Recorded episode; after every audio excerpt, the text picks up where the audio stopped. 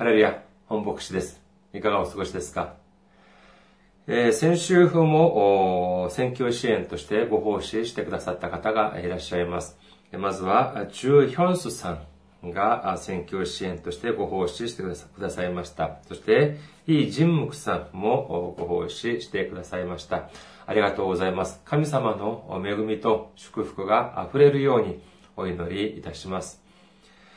今日皆様と一緒に恵みを分かち合う言葉を見てみましょう。エペソビトへの手紙4章22節から24節までの御言葉です。エペソビトへの手紙4章22節から24節までの御言葉です。お読みいたします。その教えとは、あなた方の以前の生活について言うならば、人を欺く不条欲によって滅びてゆく古い人を脱ぎ捨てるべきこと。また、あなた方が心の霊において新しくされ、真理に基づく義と性をもって神にかたどり作り出された新しい人を身に着るべきことでした。アメン。ハレルヤ、神様を愛する方はアメンと告白しましょう。アメン。今日は皆様と一緒に着るべき新しい人というテーマで恵みを分かち合いたいと思います。とても寒かった冬がもう過ぎたかなと思いきや、思ったのがもう先日だったような気がするんですが、もうすぐにまた、えー、本当にもう華やかな、えー、花が咲き始めました。日本の桜、とても素晴らしいですね。外国からもたくさん日本の桜を見に来ることだと言います。えー、ああ、だ、えー、ですからそれを見て、ああ、もう春なのかと思ったら、もういつの間にかもう夏日和を感じさせる、えー、そそういう天気になってきました。まあ、こういう時ほどですね、健康管理に気をつけるべきでしょう。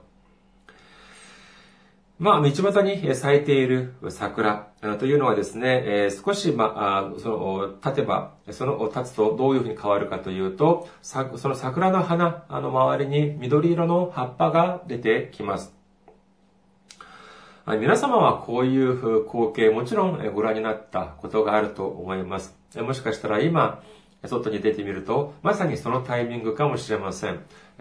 ピンク色の桜と、そして葉っぱが出始めた頃の、まあ、それが一緒に同時になっている、そういうタイミングかもしれません。皆様は、こういう光景どうでしょうか？もちろん、ピンクの、それこそもう桜が満開した時はもうそれこそ素晴らしい、綺麗だというふうに、まあ、見えますけれども、しかし、ここに葉っぱが出てきてですね、緑色が混ざってくると、正直そんなに美しくはないような気がしてなりません。えー、ちょっとそうですね、まあ、汚いって言ったら語弊がありますけれども、うん、ちょっとあまり、見栄えがしないなというふうに思ってしまいます。これを思い始めて結構日が経つんですけれども、私自身どうしてそういうふうに思えるのかなと不思議でなりませんでした。私、ピンク、そのソメイヨシ、ソメイヨシノの淡いピンクも好きですし、そして緑色、とても私が好きな色です。そのピンクの花びらと緑色の葉っぱ、これはとてももうベストと言えるほどのそのコンビではないでしょうか。しかし、これが混ざり合うとですね、どうもあまり美しくない、見栄えがしないっていうふうに思えてきました。で、私はですね、私自身、あ、これは私の心が汚れているかなというふうに思えてしまいまして、まあ少なくても私よりは、あその汚れ、えー、その汚れていないだろうと思える、うちの家内にですね、あなたはこれについてどう思うんだっていうふうに聞いてみました。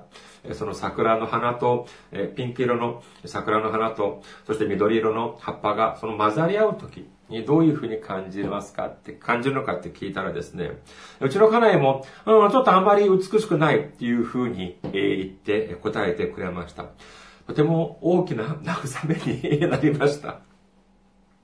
まあ、もちろんこれはあくまでも個人個人の見解です。えー、まあ、見る方によってはまあ少し、えー、違う。それも美しいというふうに思える方もいらっしゃるでしょう。で、私はですね、じゃあこれはどうしてじゃあこんなに美しくないのだろうかというふうに考えてみました。するとですね、納得がいったような気がしました。まあ、その結論っていうのは、あくまで個人的な結論ですけれども、この結論っていうのは、まあ、もうちょっと後で申し上げるとして、ちょっと他の話をしてみようかと思います。私たちには帰るべき家があります。そして、家のタンス、押し入れには、私たちが着ることができる服が何着もかかっていたり、引き出しとかに収まっていたりします。これだけを見てもですね、とても感謝と言えます。世の中にはですね、自分の帰るべき家がないという人、そういう方がですね、外の、外で、または地下道などのようなところで、眠ったりもいたしております。これは韓国、日本、皆同じではないかというふうに思います。韓国にもそういう方々が結構いらっしゃいますし、日本もやはり同じでしょう。この方たちのお話を聞きますとですね、とても胸が痛くなるという心が痛くなるということが、えー、あります。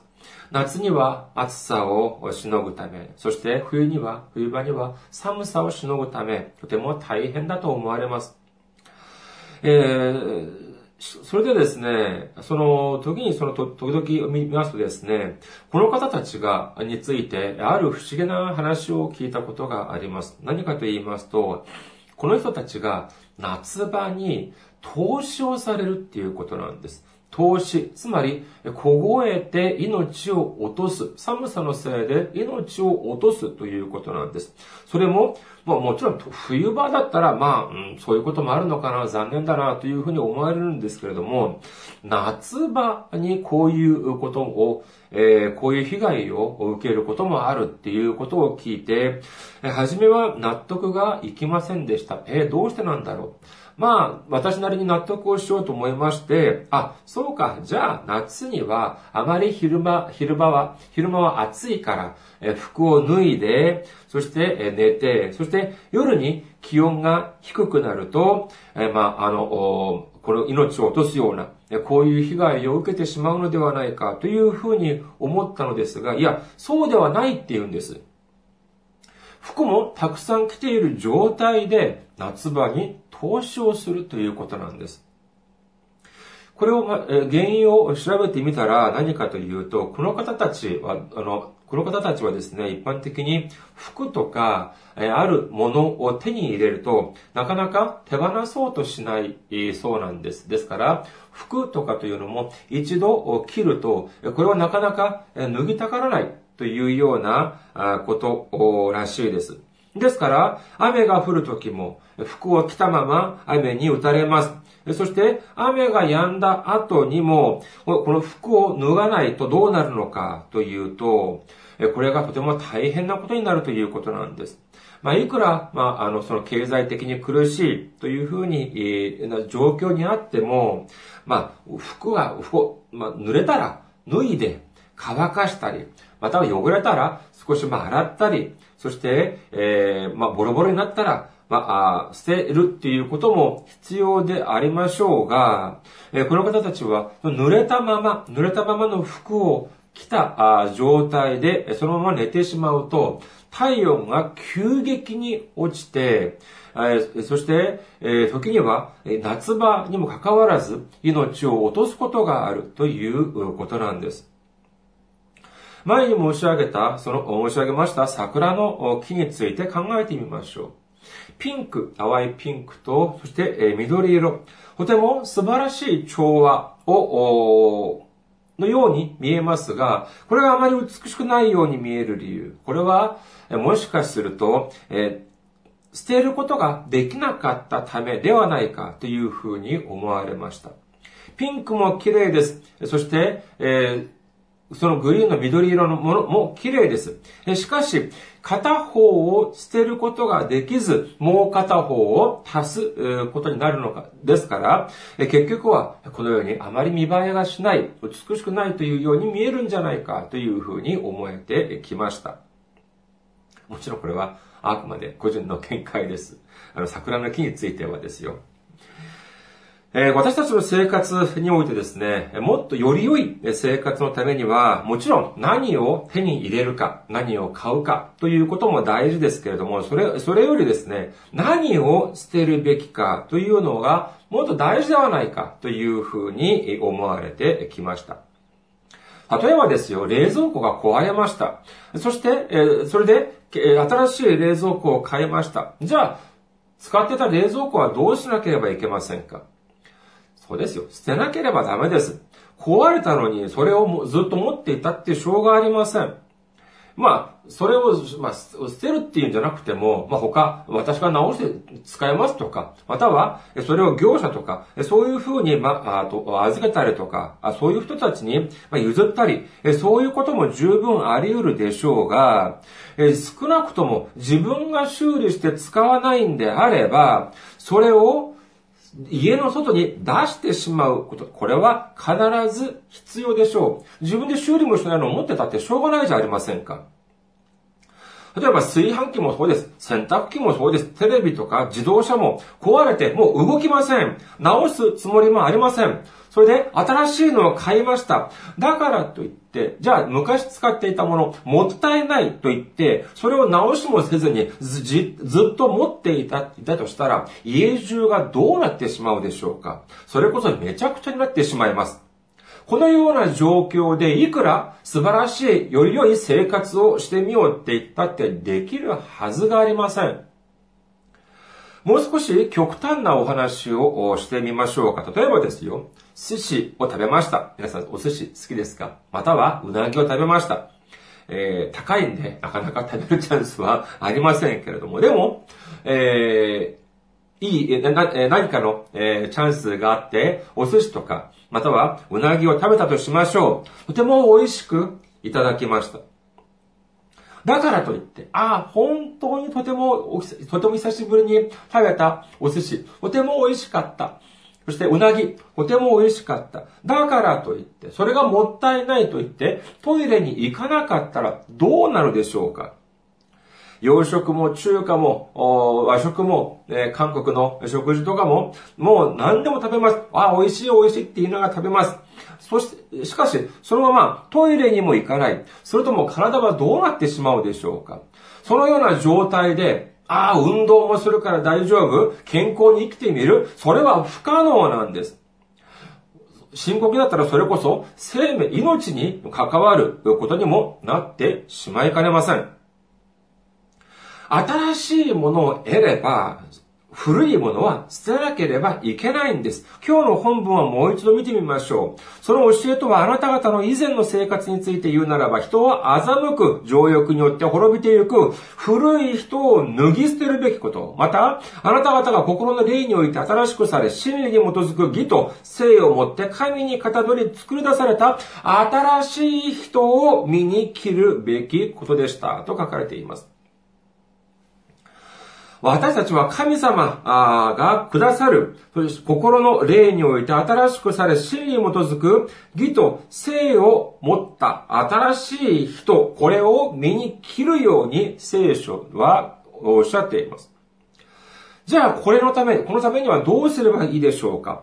それは、それは、他でもない、古い人を脱ぎ捨てるべきこと、これこそが必要なんです。じゃあ、古い人というのは何だと書かれていますか？それは、人を欺く情欲によって滅びていく。それが古い人ということなんです。これを脱ぎ捨てるということが必要なんです。情欲というのはどうでしょうか？その情欲、それ欲という、欲のような、そういうものは何でしょうか皆さん欲というのを持っていますかある人はこのようなことをおっしゃるかもしれません。いや、そんな私、欲とか、そんなたくさん持ってません。えー、欲張りとか、えそんな私欲張りではありませんとか、または誘惑、いやいや、そんなもの私とは無関です。関係ありません。そういうふうに思っていらっしゃる方はもしかしていらっしゃいますかいいえ、違います。人間誰しもこの情欲というのから完全に自由になることはとても難しいんです。テレビとかを見ています。これはもう日本や韓国だけのみならず、もう世界中みんな同じです。悪いことに関するニュースを見てみましょう。みんなこの情欲によるものなんです。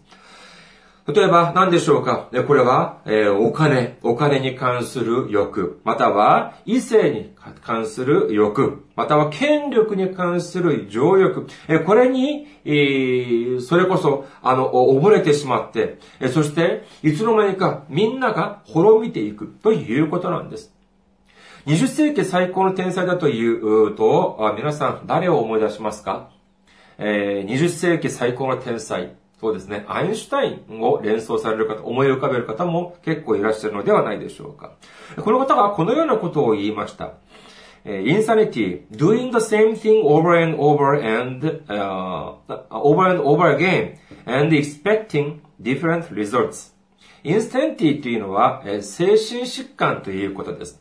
doing the same thing over and over again、えー同じことを何度も何度も繰り返す。そして、expecting different results. expect というのは期待するということです。different result. これは違う結論です。つまり、同じことを何度も何度も繰り返しながら、違うことが起こるということを期待すること。これが何？これが何ですか？これを精神的疾患だということなんです。面白いですね。例えば、料理をするとしましょう。ある料理をするのに、えー、そしてそれに、例えば塩を入れました。そしたら、味が落ちました。ああ、美味しくないな。でもこの人、また次に同じ料理をするときにまた塩を入れたんです。するとどうなりますか？やはり味が落ちます。これはさっき学習しましたよね。しかし、それにもかかわらず、何度も何度もその同じ料理を作るときに塩を入れてしまいます。これを見ていたある人が、この人に言いました。いや、あなたね、その料理をするときに味が落ちるっていうことを知ってるのにどうしてまた塩を入れるの？って聞いたら、この人がこういうふうに答えたとしましょう。いや、いつかは味が良くなるんじゃないかと思いまして。もしこのように答えた人がいたら、皆さんどう思いますか？これはもう問題が深刻です。それこそ精神的問題じゃないかというふうに思われるんです。同じことを何度も何度も繰り返しながら違う結果を期待すること。これはそれこそ正常とは言えないでしょう。私たちが新しい人を着るか着ないかというのは、これは着てもいいし、着なくてもいいというんだったら、もう関係ありません。もう自由にしてください。しかし、これは権利ではなく義務なんです。イエス様を信じる私たちには、そしてイエス様を信じ、私たちが救い、救われて、そして神様の国に入るためには、これは選択の余地がないんです。必ず新しい人、新しい人を身に切るということは、これは必修なんです。新しい、じゃあ、新しい人を身に切るためにはどうしなければならないということでしょうか？それは、紛れもない、古い人を脱ぎ捨てるということが必要なんです。創世記を見てみますと、アダムとエバーが神様が食べてはいけないというその木の実を食べてしまいました。そして、えー、それを食べ、食べた、どう、どう、何、何を分かりました？何を知りましたか？あ、自分たちが裸だということを知ってしまいました。すると、どうしたという、書いてあるでしょうか？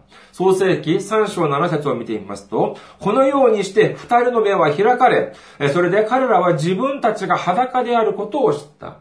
そこで彼らはイチジクの葉を綴り合わせて自分の腰の覆いを作った。そうです。人間の力でいくら自分自身を隠そうとしたって、それは、たかが一軸の葉をで作った、一軸の葉っぱで作った服に過ぎないんです。このようなアダムとエヴァを憐れんだ神様がどうなさったかというと、創世記3章21節に書かれています。神である主はアダムとその妻のために皮の衣を作り、彼らに着せてくださった。もし人間だったら、いや、もし私だったらですね、え、何？あなたたち、あなたたちね、私がこの世の中をみんな作って、そしてこの世の中の全てのを支配する権利をみんなあなたに授けた。それにもかかわらず、私が一つ禁じたその木の実を食べちゃったのなんということをしてくれたんだ。もうお前たちはいらない。新しく、みんな滅ぼして新しく作ろうというようなことも十分考えられるではありませんか。しかし、どうなさったのかというと、神様はアダムとエヴァを滅ぶ代わりに、革の服を着せてあげたんです。アダムとエヴァが何かいいことをしましたか？いや、いいことは何一つしませんでした。神様が許してくださったすべてのこと、すべての祝福を神様がくださって、そしてその神様が神様の命令をに背いた。ただ、それだけなんです。何の神様に栄光を捧げるようなことは何一つしていませんでした。そして、神様の命令を、に背いたら必ず死ぬということまで、あもう前もって神様がおっしゃっていたんです。それにもかかわらず、この命に背きました。じゃあもう殺されたって、死んだって何も弁明の余地はないんです。しかし、神様はどうなさったでしょうか？神様は、アダムとエヴァを殺す代わりに、他の生き物を犠牲にさして、革の服を作ってくださったんです。自分が自分の手で一生懸命作った一軸の葉の服と、神様がくださった革の服、どっちがいいでしょうか？これはもう比べ物になりません。いくらあ素晴らしい技術で作ったとしたって、この葉はこの葉なんです。しばらくすると、もうしおれてしまって、パサパサに乾いてしまうでしょう。しかし、革の衣はどうですか？革の服はどうですか？今も、20世紀、21世紀でも、革の服って言ったら、ああ、それはもう丈夫で、そして素晴らしい服の代名詞と言えるのではないでしょうか。そのような大きい、とてもとても素晴らしい祝福を受けたにもかかわらず、罪を犯した、あその、彼らに神様は素晴らしい服をプレゼントしてくださいました。じゃあ、そのような、え革の衣、素晴らしい衣を着なければいけません。じゃあ、そういう時に、はい、じゃあ、革の服を、革の衣を着ようとします。あれ？でも今、私自分は、今、一軸の葉で作った、自分の一軸の葉で作った服を着ています。その時に、彼らがもしこのように思ったらどうだったでしょう？えー、これ作るのとても大変だったんですよ。え、これどうしよう？もったいない。だからといって、じゃあ、この一軸の葉で作った服の上に、神様がくださった革の服を着たと考えてみてください。するとどうなりますか？いくら素晴らしい革の衣を着たって、その中にあるもうしおれてもパサパサに乾いた一軸の葉っぱがもうチクチクして、もう本当にとても不便ではないでしょうか。皆さん、皆さんが今まで神様から受けた祝福、十分ですか？あ、私が受けるべき祝福はみんな受けた。皆さんそういうふうに思われますか？違いますか？いや、私がもらうべき、私がいただくべき祝福はもっとあるような気がする。そういうふうに思われませんか？では、それにもかかわらず、どうしてでは祝福をもら、もらわなかったでしょうか？私が昔サラリーマンをしていた時にですね、時々あの、上司が私を呼びます。何かっていうと、いや、パソコンが、コンピューターがなかなか、あの、思い通りに動かないって言うんです。そして、ちょっと見てくれないかって言うんです。私がじゃあ、まあ、見ます。見るとですね、まあもちろん、えパソコンが、あの、作動が正常ではない場合の原因、まあいろいろまあ、そのディテールにに、え深く入るとまあ、いろいろ原因というのがあるんですけれども、大きく見て、パソコンの不具合、パソコンが不具合が起きているという時に、え見てみますとですね、その問題点、大きく分けて2つです。何かというと、1つ目は、パソコンに問題がある時。2つ目は、パソコンを使っている人間の方に問題があるとき、この二つに限るんです。皆さんはじゃあ、どっちの方が、に、もあの、どっちの方が多いと思いますか？私から見てみるとですね、2番目の方が多いです。パソコンは何の問題もないのに、それを使う人間の方に問題がある場合が多いんです。いや、プリンターが動かないってあなたね、プリンターのスイッチ切っといてプリンターが印刷ができないって言ったってしょうがないじゃないですか。みんなこれは人間の問題なんだ、問題なんです。もう一度私がお尋ねいたします。皆さん、私たちが受けるべき祝福、十分にもらえましたか？違いますか？もっともらうべき祝福があるように思われますか？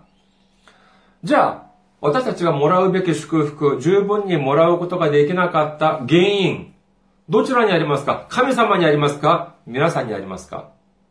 皆さんって言ったら上からですよね。私たち。神様に問題がありますか？私たちに問題がありますか？そうなんです。私たちに問題があるんです。神様が怠けて私たちにくださる祝福をくださらないのではないんです。出し惜しみをしているわけではないんです。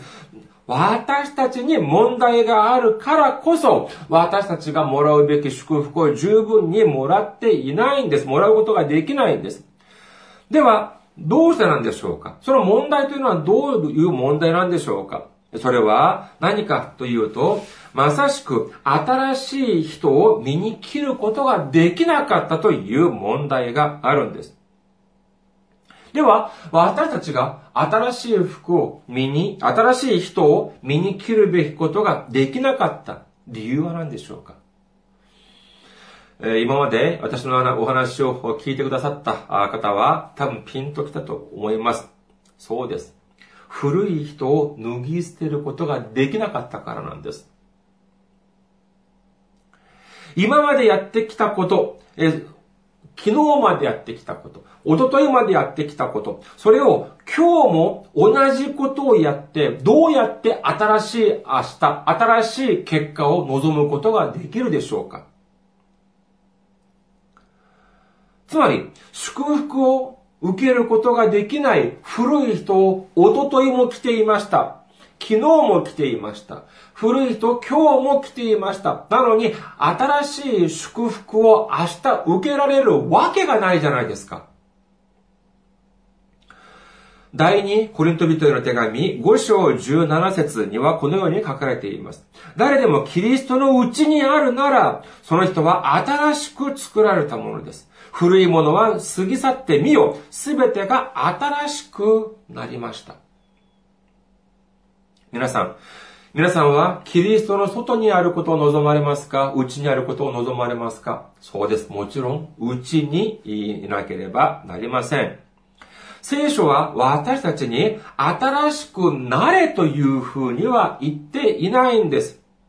どうしてかというと、私たちの力で新しくなろうとしたって、せいぜい、一軸の葉で衣を作る、葉っぱで衣を作るぐらいなんです。素晴らしいテクニックを持っている、素晴らしい技術を持っている人が作ったって、素晴らしい技術によって作られた一軸の葉っぱの衣しか作ることができないんです。これが人間の限界なんです。しかし、この、このような私たちのために、イエス様は十字架の上で血を流してくださいました。犠牲になってくださったんです。これによって、私たちは新しい作り物になったんです。私たちの能力では絶対に不可能な、そして、私たちの、その罪を解決するというのはもう絶対不可能なことを、イエス様が十字架にかけられることによって、たった一度の生贄を捧げることによって、これをすべて成し遂げてくださったんです。アメン。では私たちはどうしなければいけないでしょうかそうです。本当にボロボロの、もうパサパサに乾いた、このようなイチジクの葉っぱ、これを脱ぎ捨てて、古い服を、古い人を脱ぎ捨てて、そして神様がくださる、イエス様がくださる皮の衣、新しい人を切るということが何よりも必要になってくるんです。では私たちは何をすればいいでしょうか？具体的には何をすればいいでしょうか？私たちが今までやってきたことというのは何があるでしょうか？古い衣を着た葉っぱを、イチジクの葉っぱで、まるでイチジクの葉っぱを綴って、そして来たような、そのような、古い私たちの行動、私たちのその考え、そういうのは何があるでしょうか？一つを、まあ、言え、と言うならば、私は、え、憎しみではないかというふうに思われます。憎い人がいますか？皆さん、今まで生きて、皆さんが生きてくる中で、大きい祝福、大きい祝福を受けることができなかったのは、あるいは、その憎い人を許さか許さなかったからかもしれません。